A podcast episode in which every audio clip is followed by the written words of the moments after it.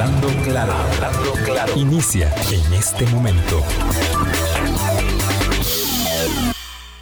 Colombia. Con un país en sintonía, son en punto las 8 de esta lluviosa mañana del primer día de julio. Llueve tieso y parejo. Tieso y parejo y hay que, eh, evidentemente, eh, limitar los desplazamientos en la medida de las posibilidades, hacer lo que sea estrictamente necesario en estas 24 eh, horas que se proyectan desde esta mañana hasta mañana y evidentemente con las ah, atenciones debidas a la información permanente. La radio, la radio es un gran aliado, lo es siempre, pero en una circunstancia como esta más nuestra gente, nuestros compañeros de noticias están permanentemente informándole eh, cada hora, en el momento que sea necesario se interrumpe también.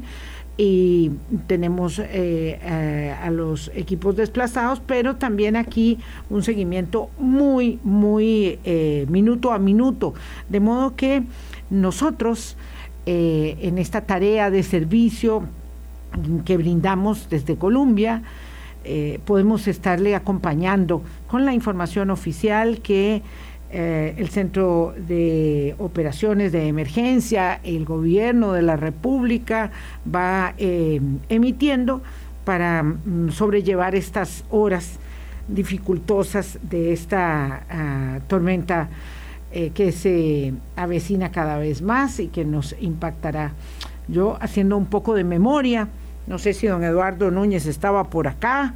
Eh, es que recuerdo lo de la tormenta tropical Alma. Hemos tenido muchos fenómenos meteorológicos eh, de, este, de este significado tan fuerte, de este impacto tan fuerte, en ese periodo que va siempre de junio a noviembre, eh, que, se, que se establece la temporada de huracanes pero eh, Alma fue una de las más significativas. Hablamos mucho de Otto por lo reciente, pero la tormenta tropical Alma del 2008 eh, nos generó mucho, mucho, eh, mucha afectación. Evidentemente, lo primero son las víctimas, o sea, o, proteger más bien las vidas de las personas, pero ahí en la cantidad de destrozos, y de eso también vamos a hablar la semana entrante por la vulnerabilidad nuestra, en la cantidad de destrozos, de pérdida, de eh, empeño productivo, de cabezas de ganado, de esfuerzos de toda una vida. Es decir, esto tiene una afectación, evidentemente cada vez nuestra infraestructura se, se malogra más y cuesta más recuperarla y arrastramos más deterioro, en fin, llevamos una cantidad enorme de afectaciones en nuestros países. Centroamérica es una región muy pequeña y muy vulnerable a esta fenomenología, de modo que este, bueno, nos abrazamos y de pronto nos acordamos en la adversidad que debemos estar un poco más unidos. Mm. Don Eduardo Núñez, qué gusto que estés aquí en estas horas en el país y que podamos conversar un ratico aquí en Hablando Claro. Buenos días. Buenos días, Vilma, como siempre un gusto bueno, venir a, mi país, ¿verdad? Claro. Y por supuesto pasar por acá a conversar sobre tantos temas que, tanto de realidad nacional como internacional que nos, que nos impactan. Pero sí, sí, esto sí fue una bienvenida a la costarricense, lloviendo parejo. Sí. Eh, desde bien temprano. Y, bueno. No, más bien, más bien le fue bien que pudo aterrizar. Sí, eso sí, sí. sí hubo, buena suerte, pero ayer estaba sorprendentemente calmo. Sí. Y claro. Eh, fue, fue, fue un favorcito de la Virgen de los Ángeles para los cartagos, que no se cambian por nadie. Eso sí. Y ahora que yo venía, sabe que yo vengo de Curridabat y bueno, según yo, muy entusiasta, iba a venir caminando, pero era imposible, entonces tuve que tomar el carro. Y. Mm, eh, pues yo creo que los cartagos se quedaron durmiendo porque se acostaron tan tarde o no se acostaron y cayeron rendidos ahora en la mañana. Eh, no había no había vehículo, casi no había vehículos, pero eso eso fue por la circunstancia propia de ellos. Vamos a ver cómo les va, pero eh, me atrevo a decir que hay eh, como ocho de cada diez que, que vamos con Cartago. Los liguistas que son evidentemente muy apasionados, pero la mayoría le estamos, este, le estamos rezando ahí a la Virgencita. Anoche estábamos compartiendo con un sobrino que se graduó de abogado y hizo una actividad muy bonita en su casa. Y bueno, estaban por supuesto pues la mitad concentrados en la celebración y la mitad viendo, la mitad pensando en el partido. Pero me decían varios de los chicos y chicas que era algo así como que la cabeza les decía, eh, Jay, sería bonito que gane Cartago. Y el corazón les decía, liga, liga, ¿verdad? la razón y la, y la emoción. Eh, claro. Eh, pero sí, sí, hay, hay, digamos, una gran expectativa en torno a hacia Cartago finalmente logrará superar su larga largo invierno, diríamos ahora, ¿verdad? Su largo, invierno, sí, su larga temporada lluviosa. Bueno, esto es parte de la naturaleza humana, ¿verdad? Tenemos esta inclinación a mm, volcarnos hacia el más pequeño, hacia el más débil, hacia el más necesitado, ¿verdad? Eh, y, claro, y, en las ilusiones de los cartagos, ahí estamos, ahí estamos todos. Bueno, cuando le pedí a Eduardo Núñez que conversáramos, eh, acababa de publicarse el informe, el índice eh, de lucha contra la corrupción, que es una herramienta de muchas que hay, esta es una que hacen dos organizaciones la American Society y el, eh, a la empresa, sí, Control de Riesgos, se llama así la empresa, ah, que es una empresa de consultoría internacional y es una organización, esta la American Society, que ah, cubre eh, desde Canadá hasta la Patagonia, pues Estados Unidos no forma parte de ella, pero Canadá sí. Eh, y hace una medición sobre índice de corrupción en varios países, porque no todos están, eh, y nosotros hemos eh, alcanzado algo que no habíamos alcanzado nunca, siempre hemos sido el tercer país de la región en lucha contra la corrupción, ahora somos el segundo país en lucha contra la corrupción. Le pedí que habláramos de eso y de eso vamos a hablar primero, pero después anoche estábamos cambiando notas por el acuerdo eh, que tras 18 días de protestas lograron el gobierno eh, del presidente Lazo y la Confederación Indígena de Ecuador eh, en ese país. Eh, todos perdieron. Esa es la esa es la conclusión que yo saco. Todos perdieron, pero bueno, después hablamos de eso. Abarquemos primero un poco del índice de la corrupción. La verdad es que nosotros siempre hemos sido, decía Eduardo, tercer lugar después de Uruguay y Chile. Y no sé, si nuestros méritos nos hicieron ascender o si el deterioro de la situación chilena los hizo bajar tanto que ahora nosotros hemos ganado un 10 eh, por ciento, eh, digamos, de, calificación para este índice que me gustaría que explicaras en qué consiste, qué es lo que mide, qué valora. Eh, y lo cierto es que entonces Uruguay sigue siendo el primer país de América Latina en lucha contra la corrupción y nosotros somos el segundo, lo cual la gente dice, pero ¿cómo? Si aquí pasa aquí esto y pasa lo otro. Bueno, porque el asunto no es que no haya corrupción, sino que se pueda denunciar y perseguir eh, la corrupción que es un poco inherente a la naturaleza eh, y que a veces se nos descompone eh, a los humanos. Bueno, efectivamente, eh, el índice, este es un índice un poquito diferente al más conocido que existe, que es el de Transparencia Internacional, que es un índice de percepción de corrupción. En el de percepción básicamente se cruzan datos de encuestas. Eh, este índice elaborado por Américas Quarterly y por Control Risk, bueno, el Consejo de las Américas en general y Control Risk, básicamente es una mirada sobre la capacidad de combatir la corrupción es una diferencia, no es como los ciudadanos y las ciudadanas vemos eh, o percibimos la corrupción, sino como con base en datos, en torno a 14 variables específicas que analiza el índice, como independencia judicial, libertad de prensa o capacidad de la prensa para hacer su trabajo, etcétera, eh, se desempeña el país. Es decir, nos pregunta qué capacidad institucional y qué capacidad social tiene Costa Rica de responder a la corrupción y lo hace desde una perspectiva comprensiva. La idea es qué capacidad de detectar de manera oportuna y temprana, qué capacidad de ejercer control, ¿ah? o sea, y qué capacidad de sanción eh, tiene. Y eso entonces se basa en, analiza, digamos, datos de estudios nacionales e internacionales que lo que busca es básicamente hacer una valoración de capacidad institucional y de respuesta social. Y efectivamente logramos pasar, eh, eh, siempre somos el tercero en el índice de percepción de corrupción.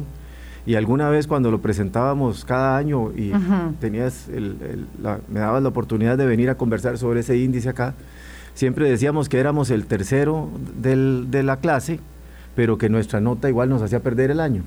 Bueno, aquí esta valoración que hace el Consejo de las Américas y esta empresa Control Risk, a final de cuentas nos dice que no estamos comparativamente tan mal. Que Costa Rica en medio de, las dificultades que enfrentamos para hacer avanzar, por ejemplo, casos complejos de corrupción en el sistema de justicia, como hemos sido testigos, o la, o la, la percepción que tenemos de, una reducida capacidad de detección temprana de casos, a pesar, por ejemplo, de órganos de control muy fuerte, la Contraloría General de la República, etcétera.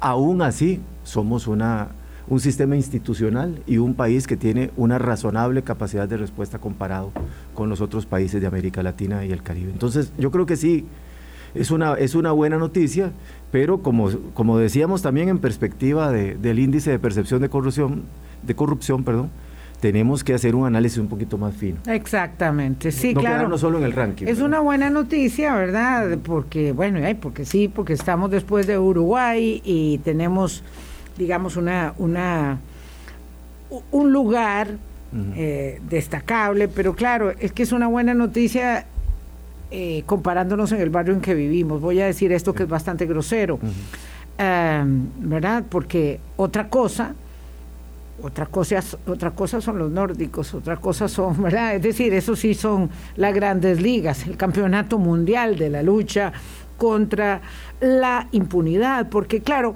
un poco a mí me gusta como mm, eliminar mm, mitos de estas cosas. Eh, el asunto no es que no haya corrupción, digamos, hay siempre corrupción. Aquí y en Dinamarca, ¿se acuerda? Algo huele mal en Dinamarca, se decía, claro, eh, algo huele mal y, y, era la corrupción. El asunto es que se pueda combatir, que se pueda denunciar, que se pueda perseguir. Y claro, entonces Vean qué interesante, este índice que es el que se da a conocer en los últimos días y que refiere el año 2021, mide el destape de cochinilla, el destape de diamante, eh, la elevación a juicio de dos personas implicadas en el caso del cementazo, que es del 17, pero la elevación fue hasta el año pasado, y el lanzamiento, y esto nosotros le damos poca importancia a nosotros mismos, Ah, de la Estrategia Nacional de Integridad y Prevención de la Corrupción 2021-2030, que es una estrategia de una década. Claro que eso depende también de que los gobiernos subsiguientes pues le den el seguimiento, la continuidad. Pero eso es básicamente lo que nos marca un ascenso a nosotros en el índice. Sin lugar a dudas. Y es que, como dices, en realidad la corrupción es un fenómeno eh, bueno, no solo altamente complejo, sino presente probablemente en todas nuestras sociedades, en mayor o menor medida. Eh, hay, digamos, una lectura eh, que habla o que asocia la corrupción con una condición humana, para llamarlo incluso de alguna manera. yo, sin lugar a dudas, por supuesto, tiene que ver con una dimensión volitiva, con las decisiones personales que uno toma o con las condiciones objetivas de vida en las que uno existe porque para algunos actores eh, eh, convivir con la corrupción es una forma de tratar de viabilizar condiciones de vida que en términos objetivos no están accediendo en algunos países, acceso a servicios públicos. Es increíble lo que estoy diciendo, pero es real. O sea, son vías alternas, como en otros contextos el narcotráfico es una vía alterna o el crimen organizado es una vía alterna para buscar satisfactores. Qué fuerte. Es muy duro, pero es la, pero es la, verdad. Es la realidad. Claro, porque si yo eh, me conecto ilegítimamente a tu medidor, ¿verdad? Porque, porque aquí hay, hay, gradaciones, ¿verdad? Porque si no, no tengo electricidad y no puedo cocinarle a mis seis hijos, bueno, pues ahí hay una manera. Pero si me conecto ilegítimamente a tu televisión por cable para no pagar el mío, porque me queda más cómodo, eh, digamos, ahí, ahí, ¿verdad? En un solo, eh, en un solo ejemplo podemos ver dos caras eh, y grados, ¿verdad? Entonces, claro, uno dice, ah, es que este se metió en el, en el, en el microtráfico, es que esta era una narcofamilia y, y, y ¿verdad? Qué, qué, fregado, qué jodido, de verdad. Así es. Ahora bien, lo que resulta importante eh, es, por supuesto, no normalizar la corrupción. Claro. Que uno de los problemas que enfrentamos en muchos de nuestros países es que tendemos a normalizar la corrupción o la violencia, o las violencias en plural, porque no todas son iguales. O el crimen organizado casi que como una condición ambiental con la que tenemos que vivir. Sí. Como cuando una sociedad se acostumbra que tiene que vivir, en el, por ejemplo, en el norte de Centroamérica, en un entorno controlado por maras y pandillas y asume que esa es una realidad objetiva. O sea, lo empieza a ver como una condición casi que ambiental. Y que la única forma de luchar contra ello es una represión recontradura que no atiende los factores estructurales. Así es, o la aceptación de esa condición y la adaptación de su estilo de vida a esa, a esa determinación. Bueno, con la corrupción puede pasar lo mismo. Uno de los peligros que tiene es que como sociedad la normalicemos. Y la podemos normalizar por distintas razones. Uno, porque hacemos uso de esa pequeña corrupción. La, corrupción eh, de la mordida al oficial de tránsito o de pagar para que me adelanten en la fila para, para tener un acceso a un servicio público, cosas por el estilo. Con un grado de cinismo enorme, porque si lo haces vos, yo te critico duramente, pero si lo hago yo, pues no me quedaba más remedio. Exacto.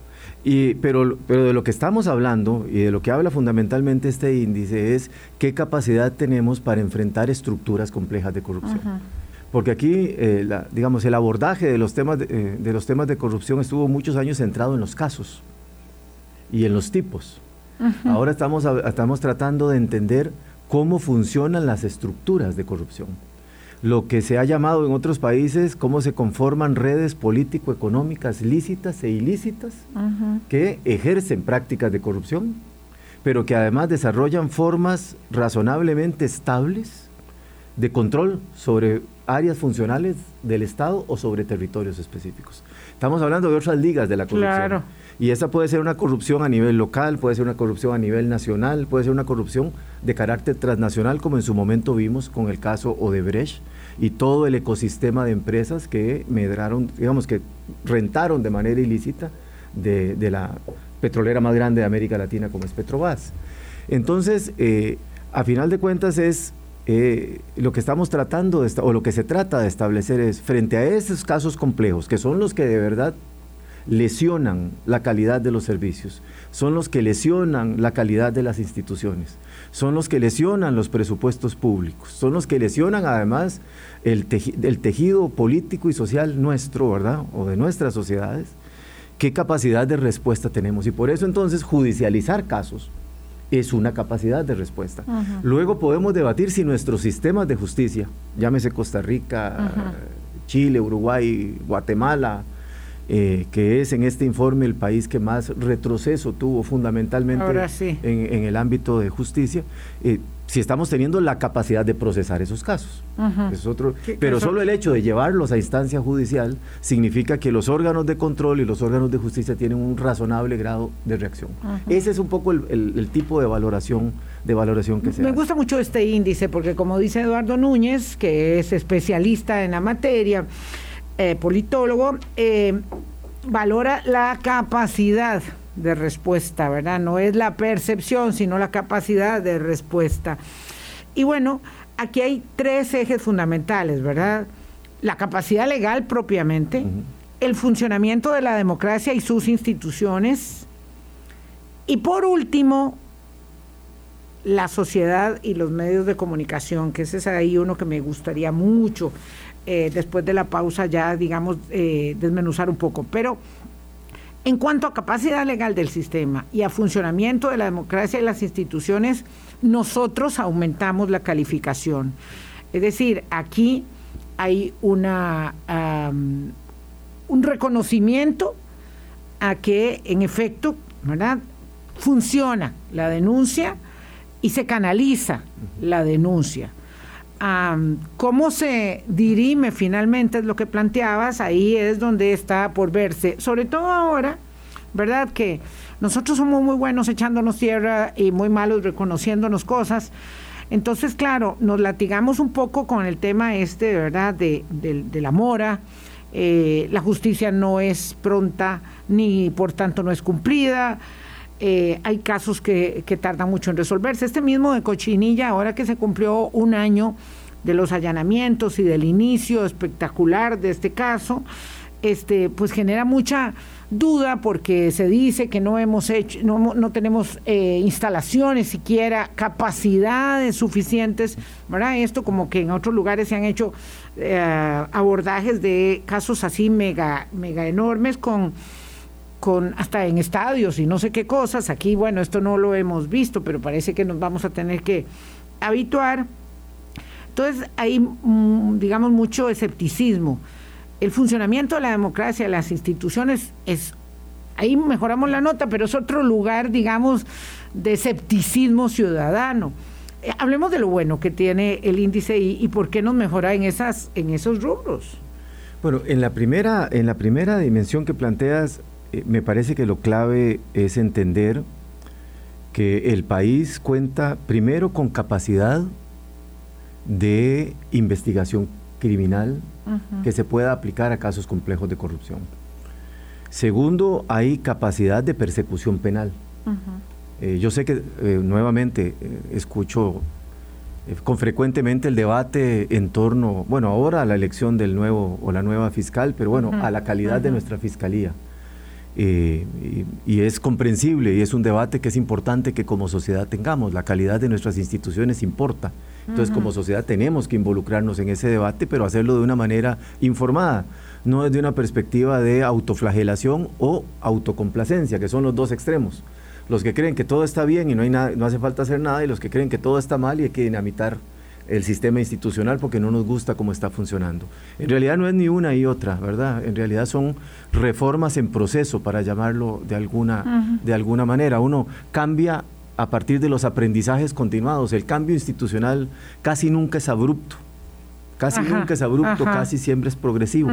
y, la, y la sabiduría que tiene un, un, país, o que debería de tener un país como Costa Rica, y un país como Uruguay, por ejemplo, o como Chile, ahora aventurado en una nueva constitución política que le puede cambiar ah. todo el mapa del sistema político institucional de ese país. Y si no se aprueba, no quiero ni imaginarme. Eh, de lo que estamos hablando es de que tenemos un acumulado histórico de 50, 70, 80 años de perfilar un régimen político institucional con imperfecciones pero que ha ido demostrando capacidad mayor o menor de adaptación a entornos crecientemente distintos. Sí, cada vez que decís algo, bueno, se me para el pelo, por ejemplo, ahora cuando estoy, cuando estamos asistiendo a la realidad de la modificación del sistema de pesos y contrapesos en la democracia estadounidense con los fallos de la Suprema Corte. Ayer se tiraron uno, o, o sí, ayer fue, que ya es, eh, bueno, como la guinda del pastel es impresionante, pero bueno, no quiero, no quiero desviar. Y bueno, en la, en la segunda, en la segunda dimensión, que es la de funcionamiento de la democracia, otra vez yo ahora que pude venir para las elecciones, pues yo escuchaba el profundo desencanto que tenemos como sociedad, un creciente desencanto con nuestra democracia, pero bueno, hay que ponerse en perspectiva nuevamente. Eh, seguimos teniendo un organismo electoral comparativamente de lujo, en América Latina. Seguimos teniendo una capacidad realmente notable en términos administrativos y jurídicos para llevar adelante procesos de elecciones electorales creíbles. Seguimos teniendo un sistema, digamos, de pesos o de frenos y contrapesos razonablemente robusto. Es más, hasta el intercambio de florete, como diría yo, eh, o de esgrima que se dio entre el señor presidente de la República y el presidente de, la, Corte Suprema, habla en, términos prácticos y simbólicos de esa capacidad de uno y otro de afirmarse y, de, reconocerse como interlocutores con miradas distintas, pero cada uno en su lugar, cada uno defendiendo una lectura, uno desde el Poder Ejecutivo, el otro desde el Poder Judicial. Esos son elementos importantes, porque cuando uno lo pone en perspectiva, Vilma, a nivel de América Latina, eh, justo ahora en el contexto de la Cumbre de las Américas hablábamos, de que hay una tendencia general de regresión en materia de democracia.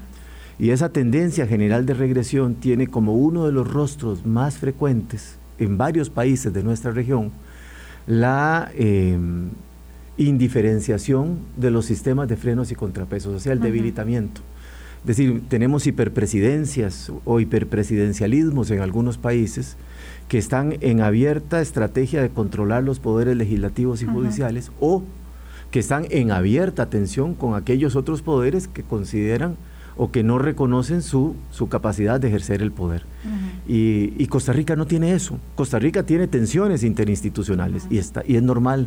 Va a tener ajustes y desajustes y está bien. Es parte del ejercicio del poder. Pero lo que no podemos perder de perspectiva es que seguimos teniendo un sistema que tiene capacidad, eh, digamos, de que los poderes ejerzan con cierto grado de efectividad sus, sus funciones estratégicas. Entonces, yo trato, eh, y lo decía ahora en el contexto de las elecciones, por supuesto que tenemos mucho que mejorar. Claro. Por supuesto que tenemos muchísimo que reformar. A lo mejor tenemos que transformar nuestro sistema político institucional, pero no es a partir de la lectura de que todo está mal. Eso, eso se ha vuelto muy costarricense. Muy, y muy dañino. Sí, y entonces entramos en una lógica de cancelación, como de queremos, cancelación. que queremos básicamente negar nuestra historia. Y así como he sido muy duro en rebatir la idea de, la, digamos, de la excepcionalidad de la vía costarricense, porque esa, esa, esa idea de que somos excepcionales, distintos, blancos, pacíficos, educados, democráticos, etcétera, tiene arraigo en ciertos elementos históricos, pero, pero es más un mito que una realidad histórica, ¿verdad? Eh, no, a partir de opciones que ciertamente nos llevaron por, por rumbos diferentes a otros países que tomamos hace 50 o 70 años, somos la Costa Rica que somos hoy. Entonces no reneguemos de las buenas opciones que hicimos.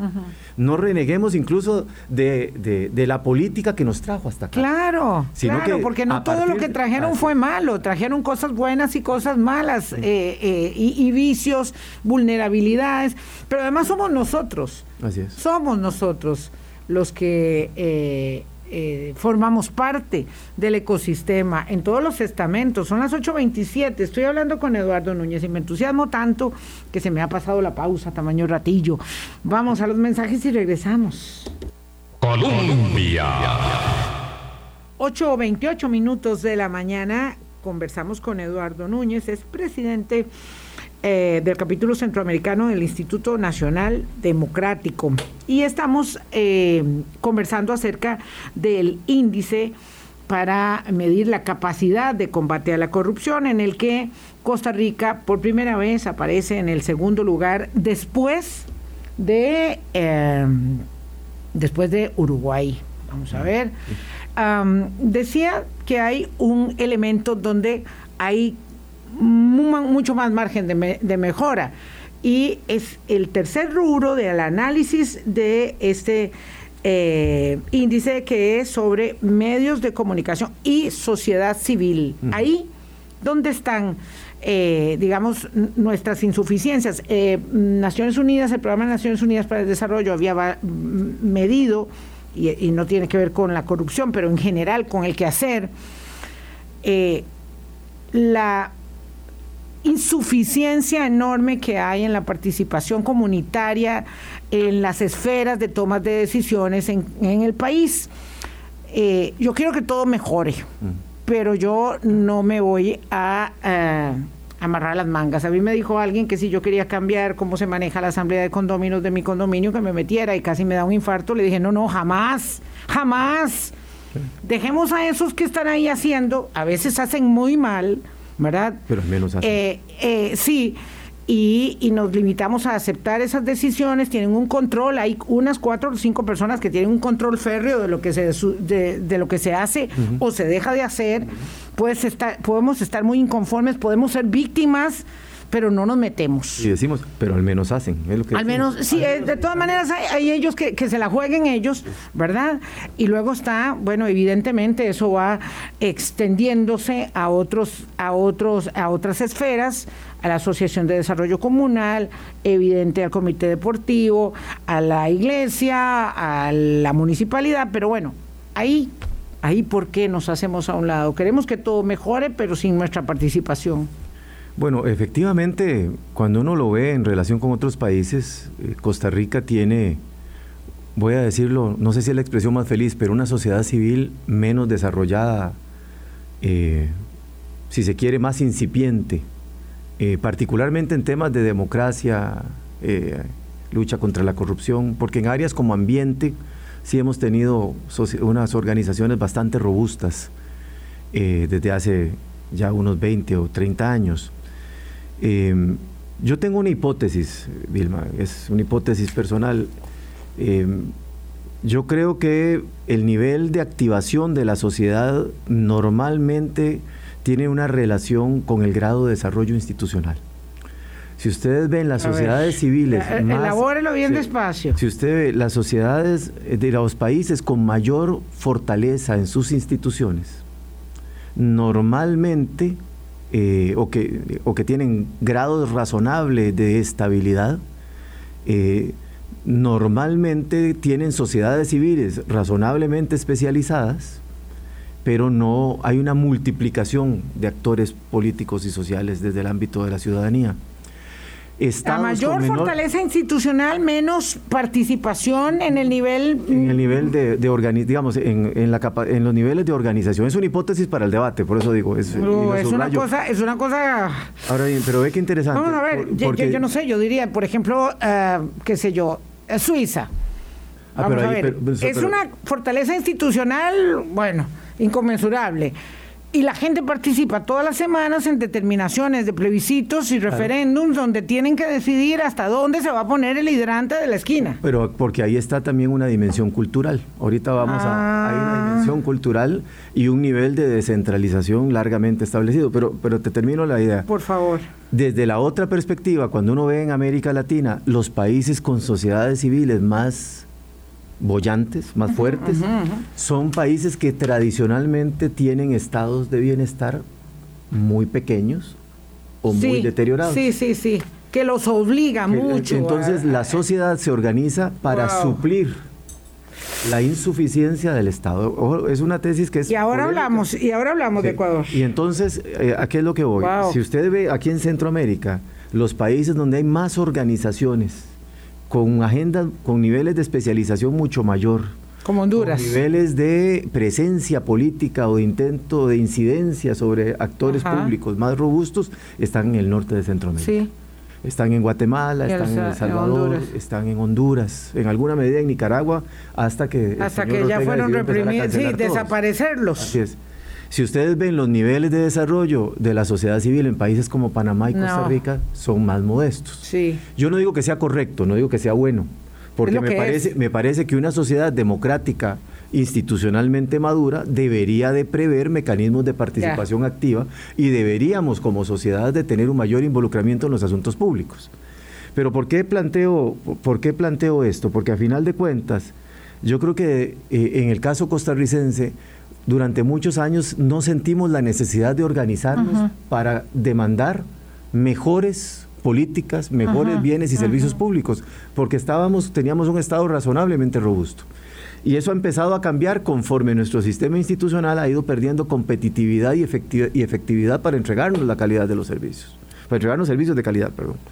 Entonces, creo que ahí tenemos que, que elaborar eso, pero si me voy al caso costarricense y más a fondo, ¿Cómo se desarrolló la organización comunitaria en Costa Rica si no fue de manera tutelada por el Estado, las asociaciones de desarrollo comunal?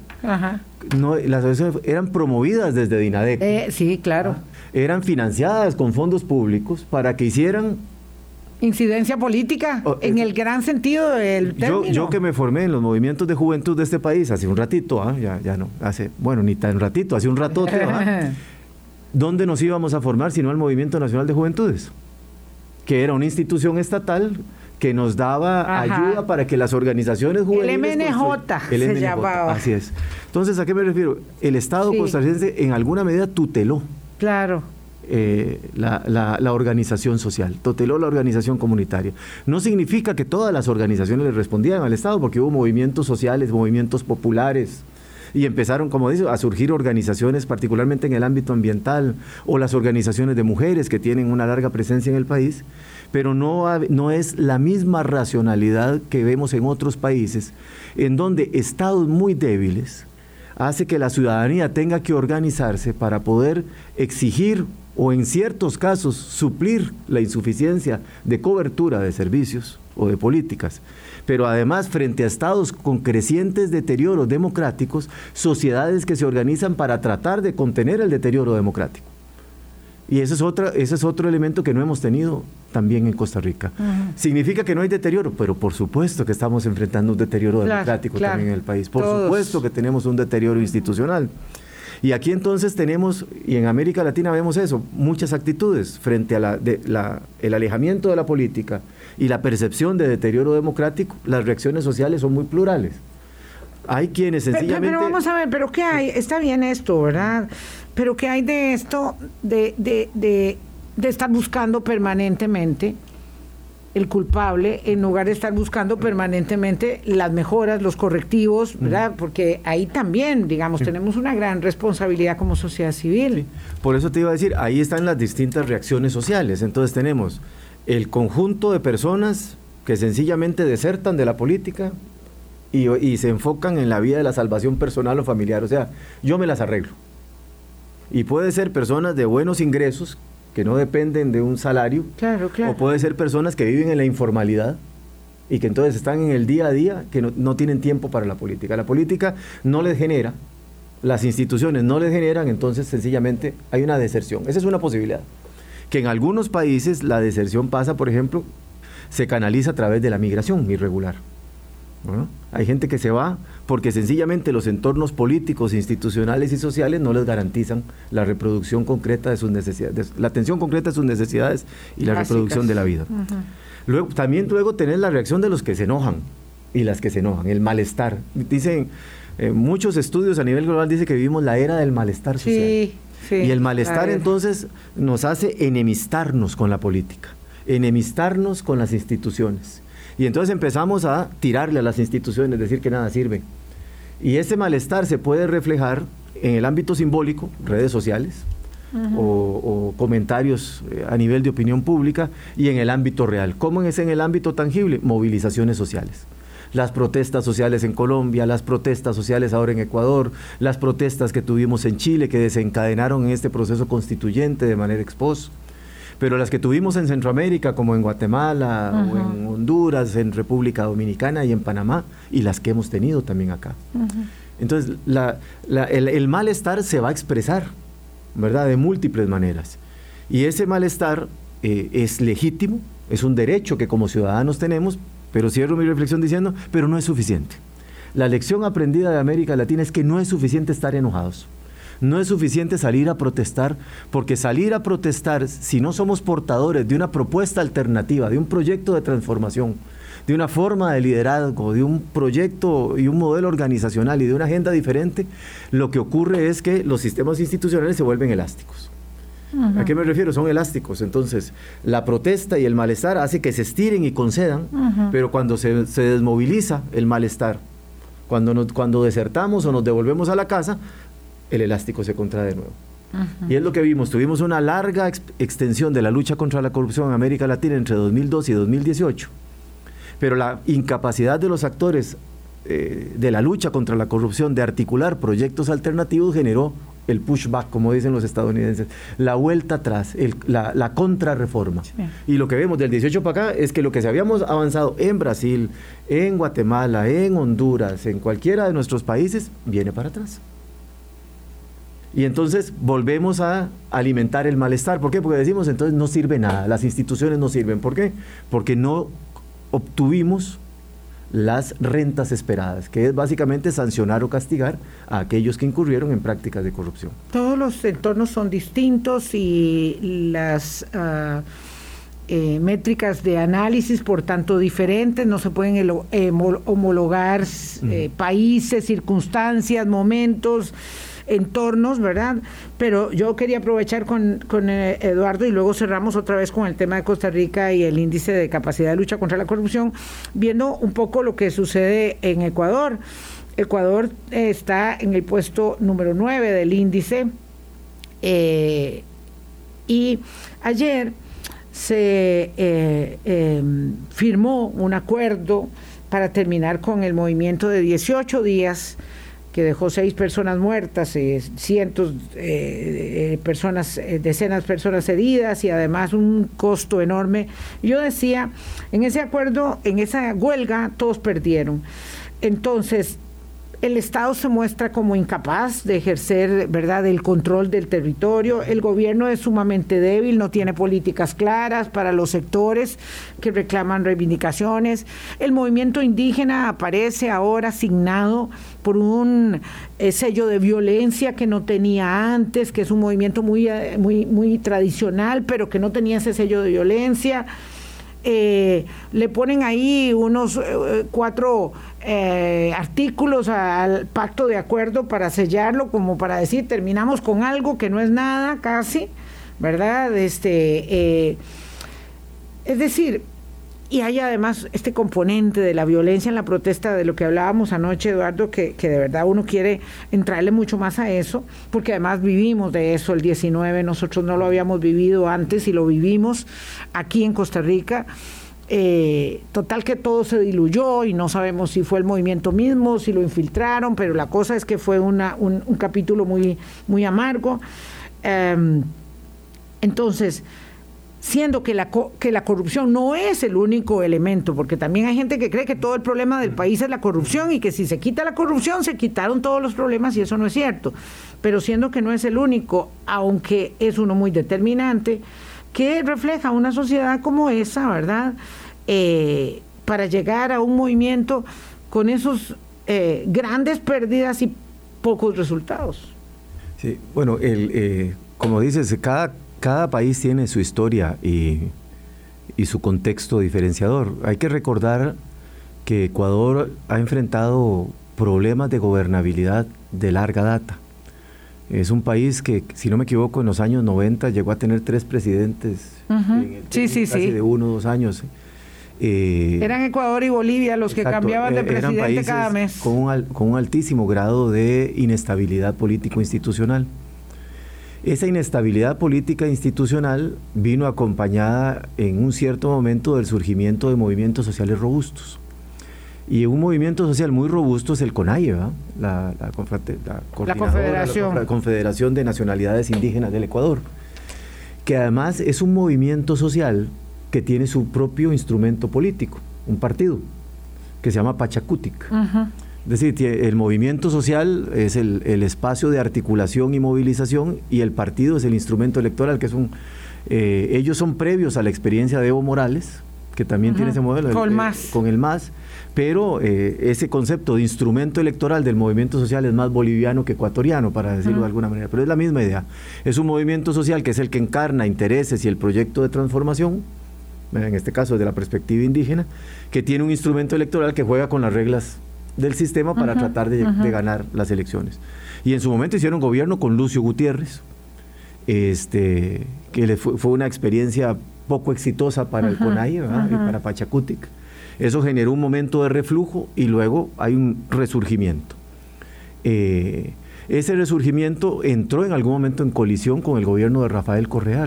los gobiernos del presidente Correa no fueron particularmente complacientes o de convivencia sencilla o pacífica con los movimientos sociales indígenas, eso es, eso es claro. Y ahora eh, muy aliaditos. Bueno, y, eso, posiblemente explique parte de la naturaleza del acuerdo. En el momento en que el movimiento social se activa para protestar contra el costo de la vida, el costo de los combustibles, eh, una respuesta rígida de un gobierno de centro derecha, como es el del presidente Lazo, con el discurso del costo fiscal de un, de un subsidio al gas, negándose a ir adelante, endurece la posición con un líder eh, como ISA, mucho menos, mucho más, eh, no sé cómo llamarlo, determinado en sus intereses y mucho más amplio en el conjunto de instrumentos políticos de a, su disposición para usar desde el movimiento social, pues generó ese, ese, ese, ese esa tensión. Ahora bien, yo creo que el acuerdo al que llegan está muy en el contexto de que la agenda cambia en el momento en que la Asamblea, el Congreso trata de destituir. Estable, activa el mecanismo de muerte. De muerte, cruzada, que se llama. Y trata de destituir al presidente Lazo y estuvieron muy cerca, estuvieron a ocho votos de conseguirlo, pero no lo consiguen. Y el intento... Lo cual era, e, e, era peor el remedio que la enfermedad. Y el intento de hacerlo es liderado por el partido afín a Correa. De Correa, sí, porque además es que... que Qué terrible, ¿verdad? Cuando los expresidentes no saben eh, hacerse a un lado. Eh, bueno, digamos aquí en Costa Rica esa es una norma de, de gran respeto. Cada presidente que sale sabe que se abstrae, ¿verdad? Mientras el otro, bueno, obviamente, cualquiera que tenga la elegancia, como Barack Obama, por supuesto no Donald Trump, por supuesto no Correa, están ahí gravitando, incidiendo y obstaculizando. Pero bueno, su varapalo se llevaron porque hicieron un intento y no les resultó por dicha. Y generó condiciones entonces para que el movimiento social también considerara el riesgo de aparecer muy vinculado a un intento ya fallido y que además por, por el diseño constitucional ecuatoriano no se puede replicar, o sea, no puede volverse a convocar la muerte cruzada en el actual periodo constitucional. Entonces ya la posibilidad de una salida institucional del presidente Lazo es muy reducida. Eh, me parece que eso genera un entorno eh, Claro, para, para darle un, puente de plata al movimiento en protesta para que depongan las armas. Y un poco también el reconocimiento de que el presidente, otra vez, a veces nuestros presidentes y nuestras presidentas son a veces un poquito... Eh, les falta algo de cintura, dice, ¿ma? Al final el presidente terminó, terminó accediendo a lo que originalmente pidieron, un subsidio al combustible. Ah, que habían cometido el gran error, ¿verdad? Porque fue un, gran error de negociación, de anunciar la rebaja antes de empezar la mesa de diálogo. Entonces se quedó ahí sin carta y vino el aumento de demandas, en fin, al final, por eso digo, eh, todo el mundo perdió. Sí.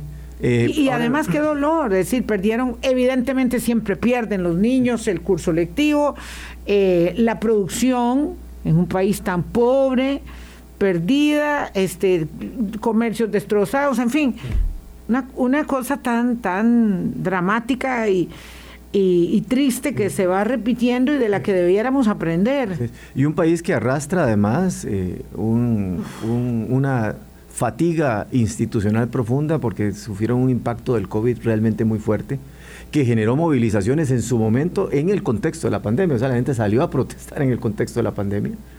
Eh, el impacto, digamos, en términos de vidas humanas y el, débil funcionamiento del sistema de salud. No, a ver, la gente cayendo muerta ahí en las calles de, de, una provincia en Ecuador era una cosa espeluznante. Y eso otra vez nos pone en perspectiva, ¿verdad? Nos pone en perspectiva para decir, bueno, sé que aquí tenemos un debate igual abierto sobre si la respuesta del sistema de salud fue buena o no si estamos satisfechos o no, pero a final de cuentas lo ves en perspectiva comparada y Costa Rica tuvo uno de los mejores desempeños en el sistema de salud en las Américas. No estoy hablando de América Latina, en las Américas. Y no lo reconoció la Organización Mundial de la Salud, ¿verdad? No lo reconoció. Tenemos que darnos mucho mucho mérito respecto de muchas de las solvencias institucionales que aún tenemos y además tenemos que defenderlas, porque además son, son para todos, evidentemente. Este eh, índice de capacidad para eh, medir la corrupción, pues dice en sus conclusiones, eh, y con eso porque vamos a ir cerrando, obviamente nos quedan seis minutos, que va a poner ojo para el próximo mm, índice, para el próximo periodo, en tres aspectos particulares. Uno dice es que tener ah, un nuevo gobierno que se ha manifestado con una agenda anticorrupción, implicará ver si hay un seguimiento, digamos, y un énfasis, pero no solamente desde el discurso, sino desde la gestión misma de lucha contra la corrupción. Ese es uno, monitorear el, eh, la plataforma, eh, dice, antisistema y anticorrupción del presidente Rodrigo Chávez eh, para ver si va a dar prioridad a reformas anticorrupción. Lo segundo dice es, eh, por el contrario, una preocupación por las críticas que ha expresado el presidente a los medios de comunicación y al Poder Judicial, así como por las promesas que hizo en la campaña para promulgar reformas por referéndum o por decreto eh, para evitar a la Asamblea Legislativa. O sea, ahí hay digamos, dos caras de una misma moneda en cuanto al monitoreo al gobierno actual. Y tercero, dice, va a seguirse de cerca los avances en el caso de Cochinilla, uno de los mayores casos de corrupción en la construcción que se han visto en Costa Rica. ¿Podemos referir un poco esas eh, áreas de monitoreo para el próximo informe? Sí. Bueno, yo creo que efectivamente el enfoque de seguimiento me parece que gira en torno a, a dos grandes tres grandes vertientes y que como sociedad además las hemos hablado en el pasado y es una tarea que tenemos. Número uno es que efectivamente necesitamos mejorar el desempeño institucional para gestionar los casos complejos de corrupción. Eh, yo sé que eh, el tema de, de, la capacidad del sistema de justicia en cualquiera de nuestros países para gestionar casos complejos de corrupción es comparativamente inferior precisamente a esa complejidad. Requiere competencias que no siempre están a disposición. Hay países, por ejemplo, que han avanzado en la creación de tribunales de alto impacto, especializados en casos complejos de crimen organizado, corrupción, por ejemplo. Pensando en que se requiere, lo tuvo que hacer en su Pensando en que se requiere, digamos, cierta eh, especialidad, cierta, cierto músculo, digamos, ¿verdad? Institucional. Eh, en los procesos de investigación y de persecución penal se requieren competencias que tradicionalmente no están completamente desarrolladas, como inteligencia financiera. Siga la ruta del dinero, es una de las ah, pautas claves para poder detectar las estructuras complejas de corrupción, eh, etcétera. O sea, hay una línea ahí que necesitamos, por supuesto, trabajar en términos de mejora institucional, de mejora normativa también, sin lugar a dudas, y creo que tenemos un buen, un, buen marco propuesto en la estrategia nacional a la que hacías referencia, que fue además construida de manera colaborativa con eh, organizaciones civiles costarricenses, como el capítulo de transparencia acá en Costa Rica. este, y que creo que tiene una gran, un, un gran valor y ojalá que el presidente y el nuevo gobierno le dé continuidad. Porque la clave es esa, Vilma las estrategias funcionan cuando son estables en el tiempo. Claro. Ah, decíamos que se requiere, se requiere de Estado. Se requiere mirada a largo plazo con una lógica de victorias tempranas. O sea, sí, no es que vamos a esperar 20 años a que tengamos resultados, no.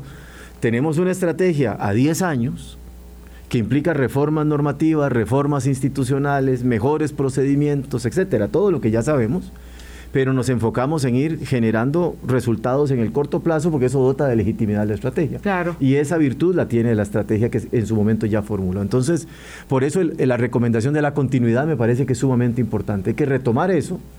¿verdad? Y por supuesto, cada gobierno puede darle prioridad a una u otra cosa de acuerdo a su agenda estratégica, pero sin abandonar la carretera general de varios carriles que implica una estrategia intertemporal o una política de Estado, como dices. La segunda dimensión es que ciertamente este índice valora la calidad de la respuesta social. Y en la calidad de la respuesta social a, la corrupción está tanto la participación ciudadana a través de organizaciones especializadas o de movimientos, pero también el papel de la prensa.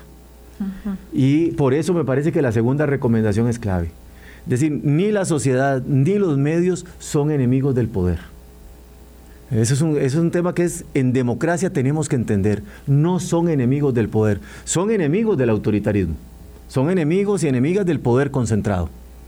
Eh, que estamos viendo en algunos países a lo largo y ancho del mundo, en este contexto de recesión para algunos y, algunas o regresión democrática que vivimos. Entonces, atacar a la prensa y atacar a la sociedad no es el camino para construir mejores estrategias ni construir los acuerdos políticos en torno al tipo de agenda de reformas que tenemos que impulsar. Y eso aplica para Costa Rica y para cualquier otro país.